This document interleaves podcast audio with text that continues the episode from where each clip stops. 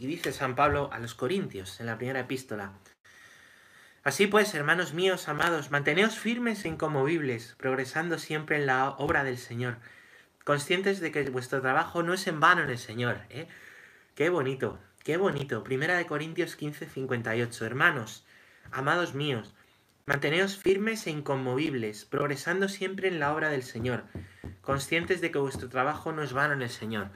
Es esa idea que repito muchos días, ¿eh? que repito muchas veces estos días.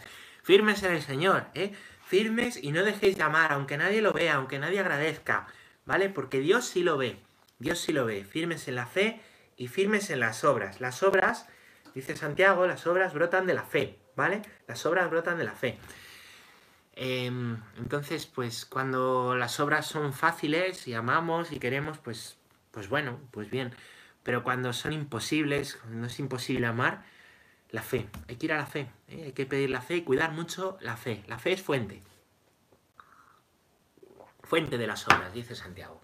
Pues nada, mantengámonos así, firmes, incomovibles.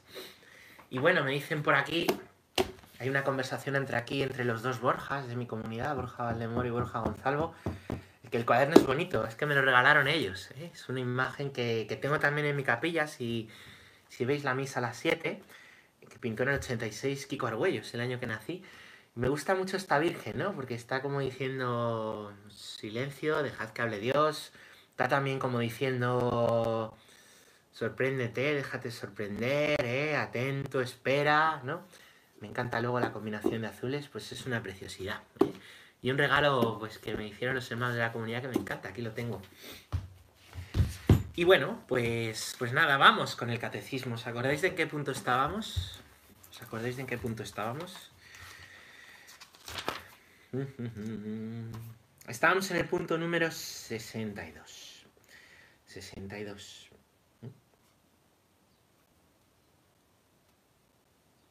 Sí, punto número 62. Dios forma a su pueblo Israel, ¿vale? Estamos viendo las alianzas de Dios. Hemos visto, ¿vale? Cómo, Dios eh, pues, pues eligió, ¿vale? Eligió a, mm, pues a los hombres para hacer una alianza con ellos, ¿no? Después del pecado, del primer pecado, del pecado original, Dios promete no dejar a los hombres. Vimos una primera alianza que se nos habla en Noé, con todos los hombres, con todos los pueblos. Y em, para hacer llegar esa alianza definitiva a todos los pueblos, que Dios ha prometido a Abraham, padre de las naciones, ¿vale? Dios vemos que va a elegir a un pueblo concreto, que es el pueblo judío, ¿vale? Si mm, continuamos leyendo, que ya os dije, os animo a leer Génesis de corrido, vemos que Génesis acaba con la muerte de Jacob, la historia de José antes, ¿vale? La muerte de, Jacob, que tiene un montón de hijos, ¿vale? Uno de ellos es José.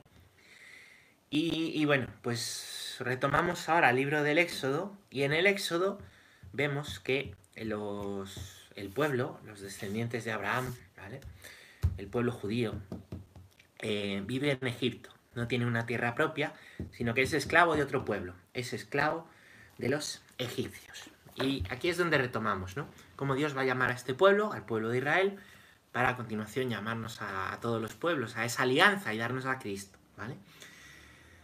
Vamos a leer el punto número 62, chicos. 62.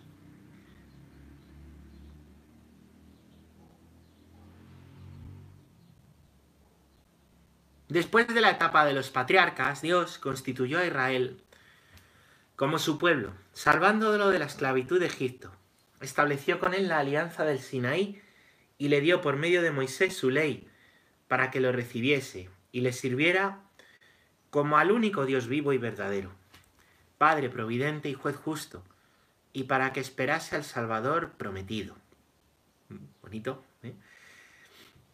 Es decir, entonces, después de toda esta etapa de los patriarcas, que se nos narra en el libro del, Génesis, a partir del capítulo 12, ¿vale? Vemos como Dios, ya esto se nos va a narrar en el, en el libro del Éxodo, ha constituido a Israel como su pueblo, salvándolo de la esclavitud de Egipto, ¿vale? Bueno, la historia de Moisés, eh, que os, os, relato brevemente, es una preciosidad, ¿vale? Es una, es una preciosidad, Es también un buen libro para leer estos días, para rezar estos días con él. El libro del Éxodo, ¿vale? El segundo libro de la Escritura, el segundo libro también del Pentateuco, que son los cinco primeros libros de la Sagrada Escritura, el Pentateuco. Y bueno, pues, pues en este libro, ¿vale? Este libro eh, comienza eh, hilando con Génesis. Dice que los descendientes de Jacob eran 70 personas. José estaba ya en Egipto. Luego murió José y todos sus hermanos y toda aquella generación. Pero los israelitas, los descendientes de Jacob, ¿vale? Eran fecundos y se propagaban, se multiplicaban y hacían muy fuertes y llenaban el país. Es decir, los descendientes de Jacob fueron muriendo, entre ellos José, ¿vale? Pero se van también multiplicando y van haciendo nuevas generaciones. Em, y se van pues propagando por todo Egipto. Surgió en Egipto un nuevo rey que no había conocido a José. Y dijo a su pueblo, mirad, el pueblo de Israel es más numeroso y fuerte que nosotros. ¿eh? Le entra el miedo a este faraón, porque hay más israelitas que, que egipcios. Y dice, actuemos sagazmente contra él para que no siga multiplicándose. Entonces les, les impusieron capataces para oprimirlos con trabajos duros. Y así edificaron para el faraón las ciudades de Pitón y Ramsés. ¿Vale? Estos son hechos históricos, ¿vale? Que, que acabo de encontrar los números. Son hechos históricos que, que, sucedieron, ¿eh? Sucedieron verdaderamente, ¿vale? El pueblo estuvo esclavizado por los egipcios, ¿vale? Además, el rey de Egipto dijo a las parteras hebreas, ¿eh? cuando asistáis a las hebreas, si es niño, matadlo, y si es niña, que vivan, ¿vale? Quieren cargarse a los varones. Quieren irse cargando a los varones. Pero sucede, sucede que pues ante este, ante este miedo, ¿vale? Eh, pues que hay en las madres, que en las madres judías, pues porque se carguen a sus hijos, ¿vale? Una de ellas, una de ellas, eh, pues, pues coge a su niño, ¿vale? Y lo pone en el río, en una canasta de juncos, ¿vale? Y ese río ese, perdón, ese río, ese sí, es el río, lleva pues a este niño eh, y es encontrado, ¿vale? Eh, por la familia del faraón, ¿vale? Va a ser encontrado y va a ser criado con la familia del faraón. Le pondrán por nombre Moisés, porque fue encontrado en las aguas, ¿no? Moisés significa salvado de las aguas, salvado de las aguas, ¿vale? Salvado de las aguas, como os digo el nombre, dice mucho de nosotros, ¿vale? Moisés va, pues bueno, va a tener ahí muchas peripecias, va, eh, va a ver cómo un egipcio golpea a un, hermano hebreo, ¿eh? entonces se va a dar cuenta de las injusticias de los egipcios eh, con los hebreos, va a matar a este hebreo y va a huir a un lugar que se llama Madián, Madián, que después, pues, bueno, saldrá en el episodio de Gedeón, será famosa, va, va a huir a Madián. Y bueno, allí en Madián, pues se va a hacer se va a hacer pastor, se va a hacer pastor y va a tener el encuentro con la zarza, ¿vale? Dice que Moisés pastoreaba el rebaño de su suegro Jetro, ¿vale? Allí él se va a casar y su suegro tiene un rebaño, su suegro es sacerdote, el detalle de que sea sacerdote es bastante interesante, ¿vale? Eso nos indica que, que va a estar relacionado también con el, con el sacerdocio, Moisés, ¿vale? Que es figura de Cristo yo os digo más porque Moisés es figura de Cristo. Y bueno, pues, pues va a estar un día pastoreando y va a haber una zarza que arde, pero que no se consume, ¿vale? Como os decía un día, que una zarza arda en el desierto tampoco es para tanto, ¿vale? En el desierto hace calor, las zarzas son secas, prenden, ¿vale? Si me dices que está ardiendo una palmera en el Amazonas, pues hombre, es un prodigio. Lo prodigioso no es que la zarza arda, sino que no se consume, ¿vale? La zarza ardiente que no se consume es una imagen de, pues, del fuego de Dios que no se consume. Es también una, imagen de María, ¿eh? la zarza ardiente de Moisés que lleva al Señor y no se consume. Jamás la intercesión de María se consume, ¿vale? Entonces, estos son imágenes que no me estoy inventando yo ahora, ¿eh? que me da aquí porque han visto los padres de la iglesia. Muy interesante, ¿no? Leer a, los padres de la iglesia. Sé que a Clara le gusta mucho. ¿eh? Y bueno, pues pues nada, cuando se acerca, em, veo que la zarza le llama, Moisés, Moisés, y él dice, él no sale corriendo, dice, oh, la leche, ¿qué pasa aquí, no? no llama a Iker Jiménez, ¿no? sino que dice, heme aquí, aquí estoy, heme aquí, aquí estoy. ¿eh? ¿Te has confirmado? ¿Te has confirmado? Es muy bonito un momento en, de la confirmación en el que se llama a los candidatos por su nombre, ¿no? El catequista o el sacerdote, ¿no? Como encargados de la catequesis, van diciendo los nombres de los catecúmenos por su nombre, ¿no? El nombre, el nombre de pila, el nombre de bautismo, o el nombre que, pues, que han recibido, que dice, ¿no? El nombre que está escrito en el cielo, en el libro de la vida, ¿eh? Dice, pues dice el libro del Apocalipsis, ¿no? Parece una, joder, a veces la liturgia, cuántas cosas hay que no nos enteramos y hay un montón de cosas preciosísimas que están hiladas. O sea, a investigar más cosas de liturgia, ¿no? Pues se dice el nombre, ¿no? Francisco Javier Onchalo. Y yo me puse de pie y dice, aquí estoy. Eso dije, ¿no? Y tú lo harías aquí, dijiste, aquí estoy. ¿Qué es lo que dijo Moisés cuando la zarza le llama? ¿Mm? ¿Qué es lo que dijo, pues también el joven Samuel, cuando el Señor le llamó tres veces por la noche? Aquí estoy, aquí estoy, ¿vale? Entonces, cuando Dios llama, ¿eh? cuando es la voz de Dios, no salgas corriendo, di, aquí estoy. Si ves que Dios te está pidiendo algo en tu vida, tu vocación, di, aquí estoy, aquí estoy. ¿eh? No salgas corriendo, no tengas miedo, no tengas miedo, no digas, la leche. No, no, aquí estoy. Y dijo, no te acerques, quítate las sandalias de tus pies, porque el lugar que pisas es suelo sagrado, ¿vale? Quitarse las sandalias de los pies también es un gesto de, de humildad. Hay un lugar en el Levítico en el que se dice, ¿no? La tierra que quieras conquistar, la tierra que quieras conquistar, primero, ¿eh? descálzate ante ella, como diciendo, eh, esto se lo dice Dios al pueblo ¿no? de Israel, en la tierra que, están conquistando, la tierra prometida, será más adelante, como diciendo, la tierra te la va a dar Dios. Y si tú quieres que Dios te la dé, hazte humilde, descálzate. No pienses que vas a conquistar la tierra por tus fuerzas. De igual manera en nuestra vida no pensemos que por nuestras fuerzas vamos a conquistar las promesas que Dios nos ha hecho. Nuestra vocación, que vamos a poder amar, que vamos a poder santificar, que vamos a poder responder a Dios. No, descálzate ante Dios, sé humilde. Dios lo va a hacer para ti, ¿no? Te basta su gracia y requiere pues que tú reconozcas que es Dios el que hace las cosas, no tú ni tus fuerzas. No en tus fuerzas, no en tus fuerzas, ¿vale? Nuestras fuerzas como Jacob, ¿eh? Nos da por pelearnos con Dios en el, en el valle de Yabok, ¿verdad? Em, pero no vale de nada pelearnos con Dios, en realidad. Y Dios, a través de nuestros golpes y caídas, Dios aprovecha nuestros golpes y caídas para enseñarnos que son sus fuerzas, que es su gracia. Humildad, humildad, ¿vale? Humillación, humillación. Porque la humildad es una palabra muy bonita, ¿eh? Que a todos nos gusta. Ay, quiero ser humilde y se nos tuerce la cabeza. Ay, humildad. ¿Cómo deseo ser humilde y santo, ¿no? Y la cabeza que no da más, ¿no? Pero se nos olvida que la humildad se consigue por la humillación.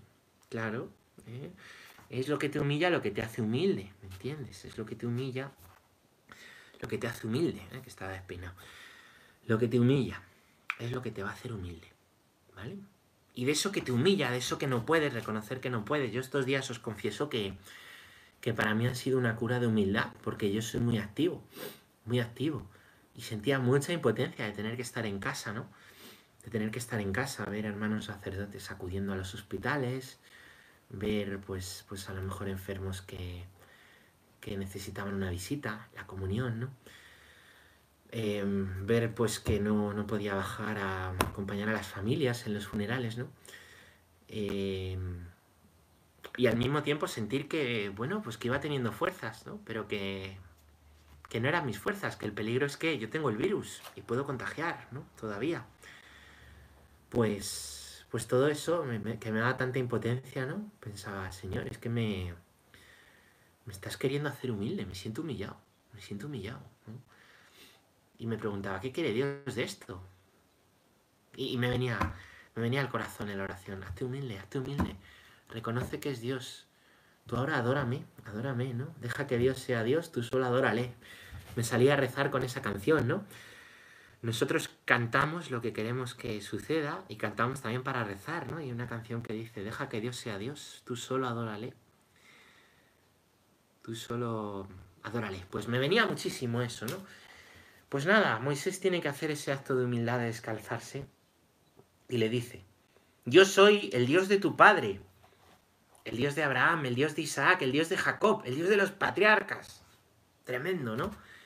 Le dice, ¿no? O sea, está uniendo su historia a la historia de Abraham, está en continuidad, ¿no? Dios ha iniciado una historia que continúa, entonces la, pedagogía de Dios es esa, ir poquito a poco revelándose.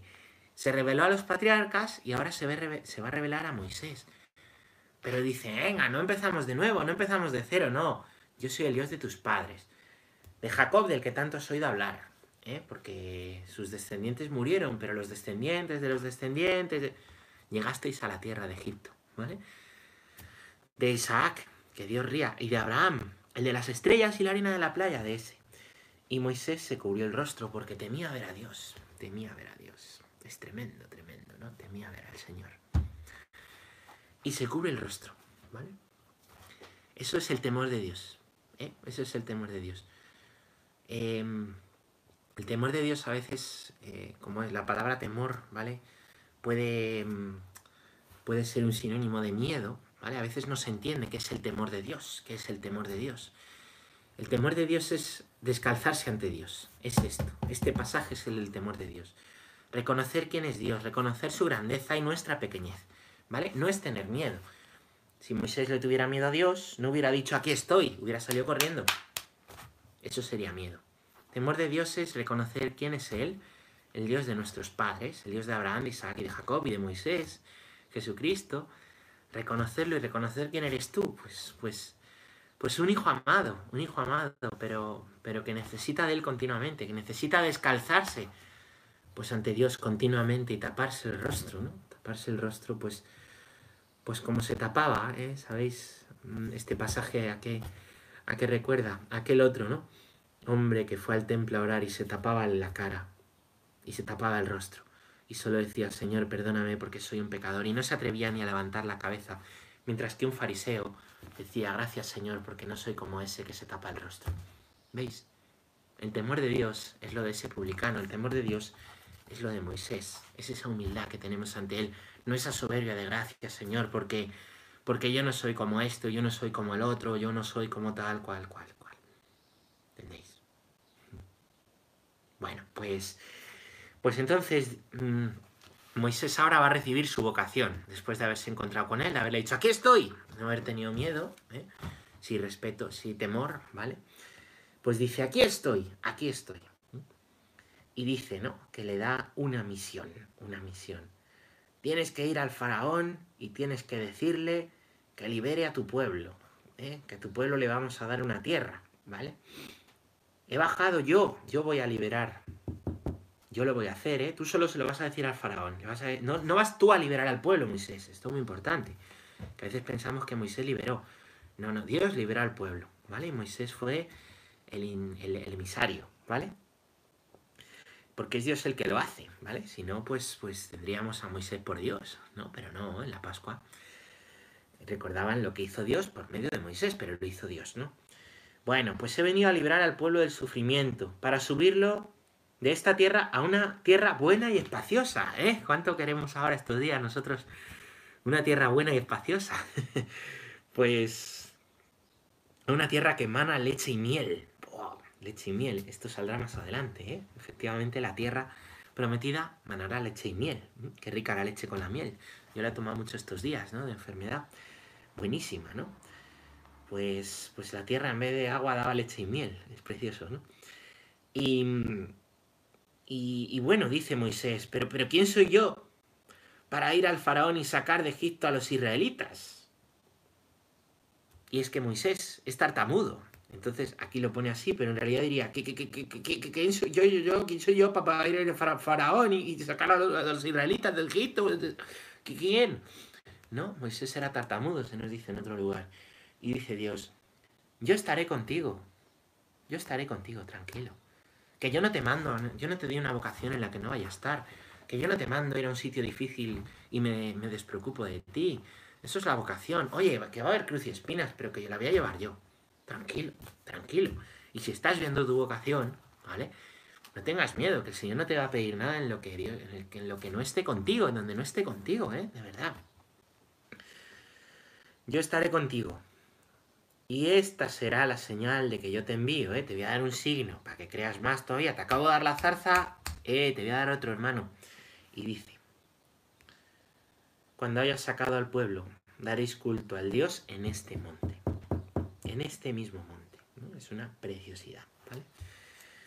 Y, dice Moisés a Dios, pero, pero si voy, si, si, si voy a los israelitas y les digo, el Dios de vuestros padres me ha enviado a vosotros, y ellos me preguntan cuál es su nombre, porque van a decir, estás loco, estás pirado. ¿Cómo se llama este Dios? Dinos más, datos, datos, ¿no? ¿Qué les digo? ¿Qué les digo si me dicen cómo te llamas? Y claro, el nombre es lo que habla de nosotros, ¿verdad? El nombre dice de nosotros, pues Dios también nos quiere dar su nombre. Y dice, yo soy el que soy. Yo soy el que soy. Yo soy. Soy. Dios lo es todo. Todo. Todo. Yo soy el soy. El ser. ¿Hay algo que no hayas recibido? El ser, que existes, lo has recibido. Tú no te has dado el ser a ti mismo, como hablábamos los primeros días de catequesis, ¿no? Tú no te has dado el ser, tú no te has dado la existencia, tú eres. Pero tú no eres por ti mismo, tú has recibido lo que eres. Dios es. Dios sostiene la existencia de todo, Dios crea, Dios da. ¿eh? No ha recibido el ser de nadie, existe desde siempre y para siempre. Por eso tiene la última palabra, sobre todo. Y también la primera, por eso decimos de él, yo soy el alfa y la omega, el principio y el fin. Y lo vamos a celebrar muy pronto en la Pascua, en el cirio, ¿no? Estarán ahí puestas el alfa y la omega, la luz, ¿eh?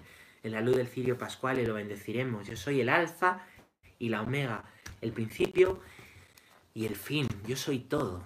Lo que decimos en esa oración cuando bendecimos el cirio pascual cada año, es decir, lo que Dios ha dicho de sí mismo, que Él es el que es. Yo soy. Y le dirás, yo soy. Sí, se escribiría Yahvé, ¿vale? Me ha enviado a vosotros. Entonces, pues, pues nada, continúa la historia. ¿eh? Quería narraros un poquito más este, este encuentro, ¿vale? Eh, y bueno, pues Moisés, Moisés más adelante le dice a Yahvé, por favor, Señor, yo nunca he sido hombre de palabra fácil. ¿eh? Nunca, he sido hombre de, palabra. Nunca he sido hombre de palabra. Ni aun después de haber hablado con tu siervo, sino que soy torpe de boca y lengua. Moisés le responde, ¿quién ha dado la boca al hombre? ¿Quién hace el mudo y al sordo? ¿Y quién hace el que ve al ciego? No soy yo, David, pero si yo, no soy yo, ya si yo, yo te quiero así, yo te echo así, tranquilo, tranquilo. Que te he elegido así para que entiendas que voy a hacer yo y para que el pueblo entienda que lo voy a hacer yo. Que el Señor no te va a liberar por hacer discursos muy elocuentes y muy bonitos. Que no, que no. El Señor, el Señor, te va a liberar. ¿eh? Te va a liberar por mí, porque lo voy a hacer yo. Y para que quede claro, ¿eh? para que quede claro, yo me quiero apoyar en tu incapacidad, para que el pueblo entienda, por tu incapacidad, que tú no has podido hacerlo, sino que lo he hecho yo. Y para que crean en mí, para que yo sea adorado en este monte. Es una preciosidad. Es la pedagogía de Dios. ¿eh? Es la pedagogía de Dios que siempre pues escoge lo débil del mundo, ¿eh? a lo que no cuenta, Escoge Dios, dice San Pablo, a lo que no cuenta, a lo débil del mundo, para humillar a lo que sí cuenta. ¿eh? Pero es que toda la Biblia es así. Es gente que no cuenta, haciendo grandes obras en nombre de Dios y humillando a lo que cuenta. ¿Tú qué eres? ¿De lo que no cuenta o de lo que te crees que cuenta? El Señor hará a través de ti cuando te des cuenta de que eres pobre, ¿no? No de que eres ya, oh, que tú te lo sabes y que tienes que ir dando lecciones a todo el mundo, ¿no? No, cuando te descalces y digas, Señor, soy pobre, me basta tu gracia. Dios es un Padre que hace las cosas de una manera maravillosa, porque no solo quiere liberar al pueblo, Porque, bueno, pues liberar al pueblo está bien, pero quiere dar la fe al pueblo, que el pueblo crea. Porque lo que nos sostiene toda la vida ¿eh? es mucho más que, pues, que una serie de derechos, ¿no? Es la fe, es la fe. Por eso pues además de, todo lo que decía ayer, ¿no? Además de, todo lo que hay que enseñar y de todo lo humano que hay que, dar para, para pues poder em, eh, pues todo lo que hay que, dar a los niños, que hay que vivir nosotros para vivir una convivencia, todo lo que hay que, pues que, luchar por la justicia en el mundo, claro que sí, ¿eh? no digo que no. Pero además de eso hay que dar la fe. ¿De qué le sirve a Moisés? ¿De qué le sirve liberar al pueblo si luego el pueblo se hace esclavo de otras cosas, como le va a pasar, se hace esclavo de los ídolos? El Señor lo que quiere no es simplemente liberar al pueblo de hacer ladrillos de barro, sino liberarlos de todo lo que nos impide llegar a Dios, de adorar a cosas que no son Dios y que nos tienen atados, esclavizados, viviendo para nosotros mismos, viviendo para nosotros mismos. El Señor no quiere simplemente arreglar pues unos mm, problemillas ¿eh? o problemas grandes, cotidianos. El Señor no es un político en campaña haciendo promesas de una vida mejor. El Señor lo que quiere dar, ¿eh? lo que quiere mostrar y, lo que ha venido a mostrar en Jesucristo, y esto ya vale para todos, ¿eh? Pues es la fe para liberarnos absolutamente de todo, para poder vivir de la fe, ser libres de las cosas del mundo, que aunque las tenemos y hay que saber usarlas, que no nos aten, que sepamos disfrutarlas y darles su medida, pero que no nos tengan atados, ¿no? Sino que, pues, pues realmente seamos libres para adorar a Dios, que es para lo que hemos sido creados, para adorar a Dios, para amar y conocerle, y eso es adorar a Dios, adorar, ¿eh? adorar. Bueno, pues, pues esto va a pasar con Moisés, ¿vale? Y estos días que a lo mejor estamos de mucho confinamiento, mucha casa, ¿tú has pensado que otras cosas te atan y no te hacen libre? ¿Qué te impide ver a Dios? ¿Qué te impide ver a Dios en tu vida? Quítalo, quítalo. ¿Qué te está lastrando en tu vida? ¿En qué tienes el corazón? Pues, quítalo. Bien, pues... Pues nada, entonces Aarón va a ir de intérprete para más humillación, claro. Entonces Dios le va a decir, venga, pues envía a quien quieras, dice Moisés. Dice, bueno, pues a tu hermano Aarón el levita, un levita, un hombre que además, pues, pues es, de la, es de la tribu de Leví. Levita es porque es, em, eh, bueno, es, eh, tiene que ver con el sacerdocio, ¿no? Y esto es una preciosidad, ¿no? Porque fijaros, podría decir Moisés, joder, podrías haber elegido a Aarón directamente. O sea que tengo que ir ahí para que hable otro. Mirad cómo hace las cosas Dios. Dios no hace las cosas de manera funcional. Funcional, ¿no? Leía hoy un libro em, sobre, sobre el sacerdocio diciendo, pues, sacerdocio no es algo funcional, ¿no? No está simplemente para cumplir unas funciones, sino que es vida, ¿no? Es vida. Eh, vida, de, vida con Dios. El matrimonio no es algo funcional, ¿no? Pues para pues un rol social, para traer hijos al mundo, pero no es es, vida de amor entre los esposos y vida de amor con Él, ¿no?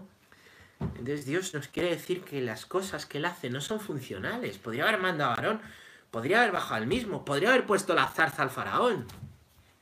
Si lo que quieren son resultados rápidos, como vivimos nosotros en un mundo hoy, de resultados tan rápidos, tan inmediatos, tan efectistas, pero Dios no busca eso. Dios busca conversión de corazones. Entonces, coge a uno que acaba de matar a un egipcio, le muestra la zarza, se muestra en una zarza ardiendo, para hacerle reconocer que no puede, para mandarle ir con otro a hablar al faraón. Y así pasa, y así pasa, bueno, se encuentran con Aarón y van teniendo varias entrevistas con el faraón, ¿eh? muy hermosas, ¿no? Eh, bueno, pues, pues donde el faraón va eh, van, diciéndole, bueno, pues, pues, pues de parte de Dios, deja salir a mi pueblo para que celebre fiesta en mi honor en el desierto, ¿eh? Además dice eso, que el pueblo salga, y dice, no para que no sea esclavo, no, que salgan para que haya fiesta a Yahvé en el desierto, ¿eh? Que salgan para adorar, para ser libres para adorar, que lo que quiere Dios no simplemente es liberar, es que le adoren, ¿eh? es que le conozcan, es que le amen, es que sean felices, ¿vale? Bueno, pues, pues esto sucede, ¿no? ¿Quién es Yahvé para que yo deba hacerle caso? Dice el faraón. No conozco a Yahvé, a mí no me vengáis con historias. El Dios de los hebreos se nos ha parecido, dice, ¿no? Que hagamos un viaje de tres días, ¿eh? Nos ha dicho que hagamos un viaje de tres días en el desierto a ofrecer sacrificios. Un viaje de tres días ¿eh? en el desierto. Triduo pascual, tres días de desierto para llegar ¿eh? a la resurrección, a volver a adorar a Cristo, que es lo que vamos a vivir ahora que todos son simbolismos ¿eh? en, la, Biblia, es una maravilla, ¿no? Moisés y Aarón, ¿por qué queréis apartar al pueblo de sus trabajos? ¿No? Ahora que son más numerosos que los nativos del país, queréis que interrumpan sus...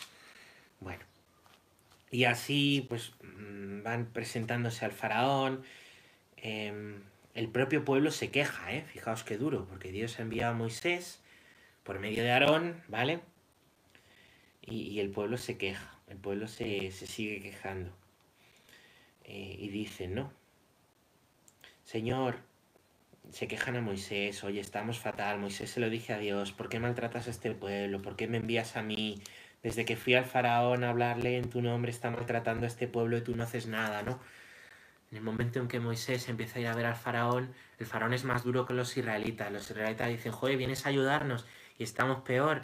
Y encima en nombre de Dios vienes a ayudarnos y estamos peor que al principio. ¿Cómo es posible, macho? ¿Eh? Y, ahí viene la tentación. Seguro que Moisés tuvo esa tentación de abandonar. Se lo dijo a Dios, oye, pero no podías hacerlo de otra manera, pero más rápido, mejor, ¿no? Y es que Dios va haciendo las cosas. Dios quiere que no que digamos por qué, por qué, por qué, que estamos todo por qué Dios, por qué Dios, ¿para qué?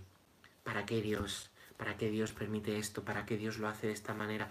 ¿Para qué lo hace Dios con estos hombres, con Moisés, con Aarón, con el tartamudo? ¿Para qué Dios, eh, pues, para qué Dios eh, permite, ¿no? Que, el pueblo pues sea todavía más maltratado por el faraón, ¿no? Que parece que, más que ayudar están peor que antes. ¿Para qué? ¿Para qué? ¿Para qué? ¿no? Y bueno, hasta que llegan las plagas, ¿vale? Va habiendo plagas, las 12 plagas de Egipto, ¿vale? Eh, las 12 plagas que, pues, que van sucediendo, ¿vale? La primera es que el agua se convierte en sangre, ¿vale? Que el agua se convierte en, en sangre, mirad qué bonito esta plaga, ¿vale? Eh, y como es una, es una plaga de maldición para los egipcios, egipcios, tiene un paralelo con el Evangelio, que es una bendición, y es que eh, el primer milagro de Jesús, nos dice San Juan, es convertir el agua en vino, el agua en vino. Y la sangre, la sangre después, ¿eh? el vino será sangre ¿eh? después. Después ha querido Jesús quedarse en el vino como especie eucarística, ¿no? Pues esto que revela Dios, estas maldiciones, en Cristo se revela una bendición, una bendición, ¿vale? Y esas plagas son dadas la vuelta. Después la de las ranas, todo se llena de ranas, de mosquitos, los tábanos, la muerte del ganado, las úlceras, una gran granizada, que ya sabéis que las granizadas destrozan ¿no? las cosechas, son muy bonitas de ver, pero son catastróficas. La plaga de las langostas, ¿vale? que era lo que comía Juan Bautista. Estaría encantado Juan Bautista ahí en la, en la plaga 8. ¡Oh, langosta! Eh, la plaga de las tinieblas, ¿vale? Todo queda en, en, tinieblas, que es un poco volver a, pues a, mm, eh, a la situación original que nos narra Génesis, ¿no? Donde, donde todos son tinieblas y no hay luz, ¿vale? Pues es esa imagen, ¿no? Tremenda, ¿no? La ausencia de luz nos recuerda la necesidad de Dios, ¿vale? Eh, la ausencia de Dios, de luz en nuestra vida. Y, ahora la ausencia de muchas cosas, pues, pues es también para volverse a Dios, chicos, es para volverse a Dios, ¿vale? y, en medio de estas tinieblas buscar la luz de Dios, que es, lo que nos salva y es lo que nos va a salvar, lo que decía el Papa el otro día, ¿verdad? Bueno, la plaga de las tinieblas, también fijaros cómo hay un paralelo con Cristo, resucitado, que ha vencido, ¿no? Con su muerte destruyó las tinieblas y trajo la luz al mundo, el cirio pascual, que en esa vigilia pascual, en medio de cuando todo está oscuro, la luz del cirio da una luz que te pasas, ¿verdad? Y bueno, pues pues finalmente, ¿vale? La décima plaga es la muerte de los primogénitos. La muerte de los primogénitos. En la noche de Pascua, fijaos qué bonito, ¿vale? Los, primogénitos van a morir, ¿vale? Van a, van a morir. Em, em, los primogénitos de Egipto, ¿vale? Los israelitas, para evitar la muerte, ¿eh? para evitar la muerte de los suyos, dice Dios que que van a, bueno, instituye Dios la, fiesta de la Pascua, ¿vale? Decid a toda la, mirad cómo la instituye, qué bonito, decid a toda la comunidad de Israel, el día 10 de este mes cada uno tomará una res por familia, una res por casa. Si la familia es muy pequeña para comer, que se comparta con el vecino más próximo, teniendo en cuenta el número de personas y la ración que cada uno pueda comer. ¿Vale? Esto es Éxodo 12. Será una res sin defecto, macho de un año. ¿eh? Fijaros, así tenían que ser los corderos sacrificados en la Pascua. Los cogeréis entre los corderos o los cabritos. Lo guardaréis hasta el día 14 de este mes. ¿Eh? El 14 de ese mes, que es el mes de Nisan. Es cuando es un calendario lunar, ¿vale? Eh, la primera luna llena de la primavera, ¿vale? Acabamos de entrar en la primavera y la primera luna llena que vamos a tener va a ser la de Pascua, la de la Pascua, ¿vale? La guardaréis hasta el día 14 de este mes. Y congregada toda la comunidad de Israel se inmolará al atardecer, ¿eh? es decir, se coge un cordero sin defecto, se guarda, se comen juntos, es importantísimo la comunidad.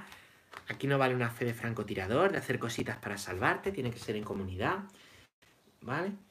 Y, y em, dice que, pues que, que se inmola al atardecer. Tomaréis luego la sangre y untaréis las dos jambas, jambas, ¿eh? no gambas, jambas, había un chico en mi parroquia que creía que eran gambas, las gambas de las puertas, no, las jambas.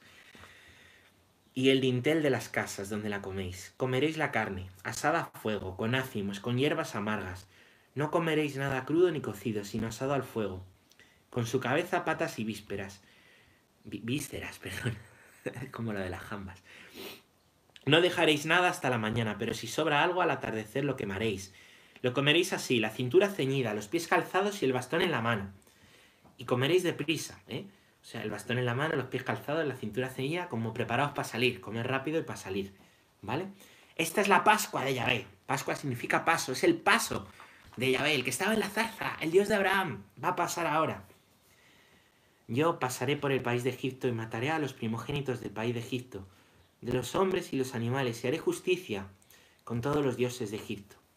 La sangre os serviré de señal en las casas donde estáis. Cuando yo vea la sangre pasaré de largo, y no os afectará la plaga exterminadora, cuando yo hiera al país de Egipto. Ese día será memorable para vosotros. Celebraréis la fiesta a Yahvé de generación en generación como ley perpetua, lo festejaréis. La Pascua es la última plaga. ¿eh? Mueren los primogénitos, pero es una fiesta para los israelitas. ¿Vale? Y en la Pascua, en la Pascua está el origen de la Eucaristía. Dios quiso, ¿eh? Dios quiso que la última cena, antes de su Pascua, ¿vale? Antes de, de la Pascua, Él morirá en la Pascua, ¿vale? Fuera la primera Eucaristía. Y tiene mucha similitud, porque Dios es ese Cordero. Fijaros, Dios es el Cordero sin defecto ni mancha. Jesús es Cordero sin defecto ni mancha, igual que los Corderos de Israel. ¿Por qué sin defecto ni mancha? Porque Dios es semejante a todo menos en el pecado, no está manchado, no tiene mácula, es inmaculado, cordero inmaculado, ¿vale? No tiene pecado, ha muerto por el pecado, ¿vale? Dice ¿eh? la importancia de, la comunidad, ¿eh? la importancia de, la comunidad, de que no vivimos, no vivamos en la, iglesia solos, sino con hermanos, en comunidad. Y dice, ¿eh? qué bonito, ¿no? Em, un cordero del que podamos comer, ¿vale? Nosotros comemos de la Eucaristía y dice que ese cordero será matado al atardecer. Será matado al atardecer. ¿Sabéis a qué hora muere Jesús? ¿Eh? Lo dice San Juan, a la hora nona, al atardecer, cuando mueren los corderos. A la misma hora en que los israelitas, en nuestro Viernes Santo, ¿eh? en su Pascua, están matando a los corderos. ¿eh? Están matando a los corderos dice que a Jesús le, les, no les dejan en la cruz, sino que, que, quiebran los pies a los ladrones, ¿vale? Porque tienen que irse a comer la Pascua, por eso no les pueden dejar ahí, no, no se pueden quedar, ¿no? Eh, y a Jesús ya está muerto, ya está muerto, es la hora de nona, la hora en la que mueren los corderos, le meten la lanzada, pero ya está muerto, y dice San Juan, no le quiebran ni un hueso. Y es que los corderos ¿eh? del pueblo de Israel no podían tener defecto, no podían tener huesos rotos, no podían ser corderos de segunda, tenían que ser los mejores corderos los que comían. Pues a Jesús no es casualidad. Primero, no tiene pecado, que eso lo sabemos. Segundo, no le quiebran un solo hueso. Tercero, muere al atardecer, igual que morían los corderos, ¿verdad? Y ha quedado en nosotros la Eucaristía, su cuerpo y su sangre. ¿eh? Él lo instituye. Tomad y comed todos, porque esto es mi cuerpo, ha quedado en el pan, y esta es mi sangre, esta es mi sangre, de la nueva alianza, ¿eh? de la nueva alianza, ya no el arco iris, ya no el monte Sinaí, que lo veremos mañana, ya no. No, yo mismo soy la alianza con vosotros, una alianza eterna, Por eso es tan importante la Pascua. Por eso es tan fundamental lo que vamos a celebrar estos días, en la Semana Santa, ¿verdad? Y esa sangre nos salva. Esa sangre, por esa sangre hemos sido marcados. Hemos sido marcados por el agua del bautismo, ¿no? Que sale del cuerpo de Cristo, pero también sale esa sangre, ¿no? Nosotros, por su sangre, quedamos marcados, los que comemos del pan y bebemos de la sangre. Dios pasa de largo por las puertas donde las gambas, gambas de las puertas está pintada, ¿no? La, eh, la sangre, la sangre. Su sangre nos protege. ¿Qué quiere decir esto? Que el cristiano no muere, que el cristiano no muere, que la muerte ha sido vencida. Dice San Pablo, morir es con mucho lo mejor, es sorprendente. Morir es con mucho lo mejor, pero si la muerte es lo que nos da más miedo, San Pablo dice, no, morir es lo mejor. Porque me voy con el Señor, porque estoy contigo, Señor. Es una oración preciosa que hace San Pablo, como diciendo, ni la muerte, ¿no? Porque a mí la sangre de Cristo me ha salvado.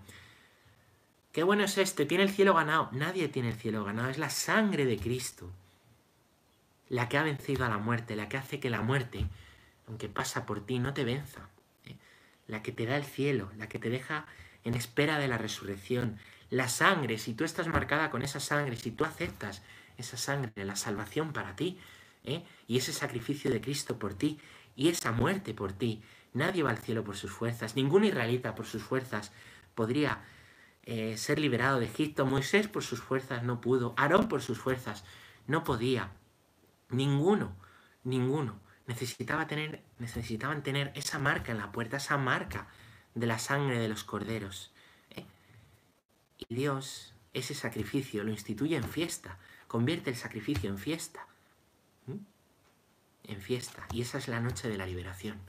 Y ahí nos quedamos. Mañana continuaremos. Es una historia preciosa, tremenda y que se nos actualiza a nosotros y se nos da de manera real, no figurativa, no teatral, no es, no es un recuerdo, no es una Eucaristía, realidad de lo que por nosotros y es la Pascua, realidad, realidad ¿eh?